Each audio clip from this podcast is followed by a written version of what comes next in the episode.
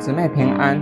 今天我们灵秀经文利未记二十五章八到二十二节。你要计算七个安息年，就是七七年，这便为你们成了七个安息年，共是四十九年。当年七月初十日，你要大发角声，这日就是赎罪日，要在遍地发出角声。第五十年，你们要当作圣年。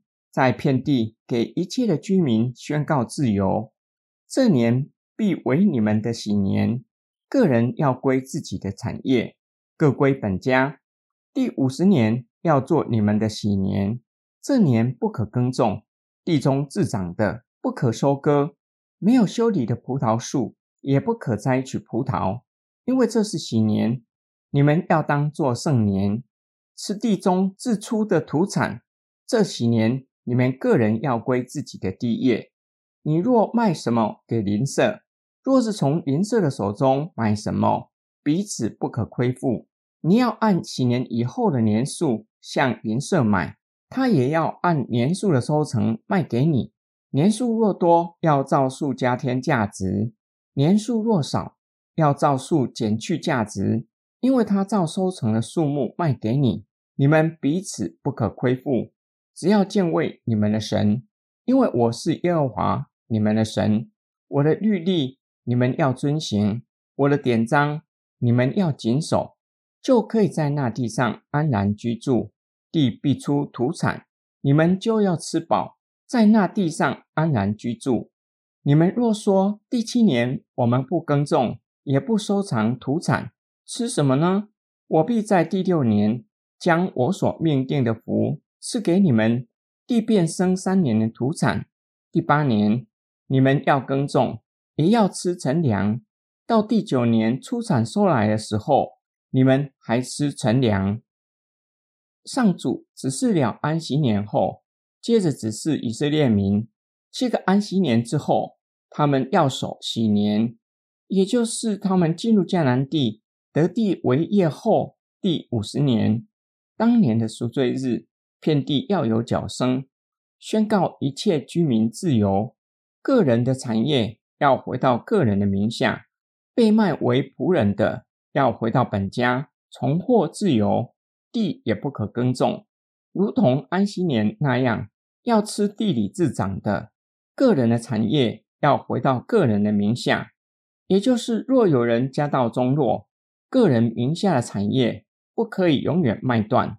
因为地的主权是属于上主的，只能以从喜年后开始算起，到下一个喜年期间的年数计算价银，多的要多给，少的要照年数减去价值，彼此不可归负。要敬畏你们的神，因为他是上主，要遵行他的律例典章。若遵行，就可以因着信靠上主而感到稳稳妥妥的。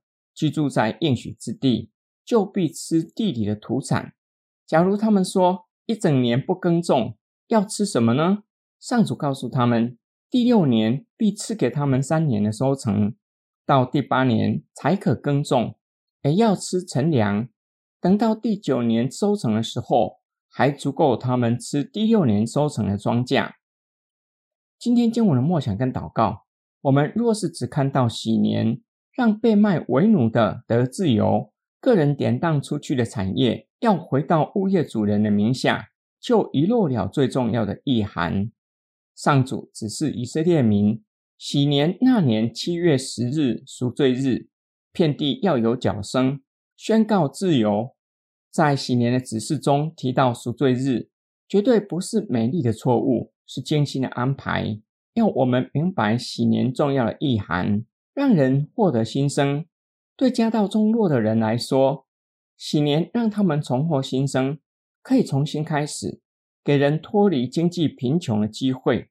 对所有以色列人来说，神的子民若是明白喜年的意涵，明白他们的罪责被赦免而除去，才能够豁免彼此的亏负，彼此不亏负，才能够将欠债的人的抵押品归还物业的主人。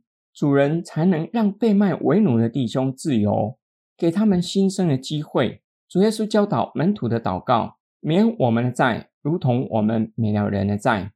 当我们经历了救恩，理当存感恩的心，宽恕得罪我们的人。主耶稣也以比喻来说明：一个人欠王一千万两，向王求情，王动了慈心，赦免他，并且免了他的债。那人看见欠他十两的同伴，同伴向他请求，他却不肯，还把他下到监里。王知道这件事，便把他交给掌刑。直到他还清债务为主，那是他无法还清的债务。我们一起来祷告，亲爱主耶稣，感谢你成就救赎的宏恩，使我们的罪得着赦免，救我们脱离地狱的刑罚，给我们新的生命，使我们进入神为我们预备永恒的安息。求主赐给我们力量和怜悯的心，叫我们能够宽恕他人，与众人和好。我们奉主耶稣基督的圣名祷告，阿门。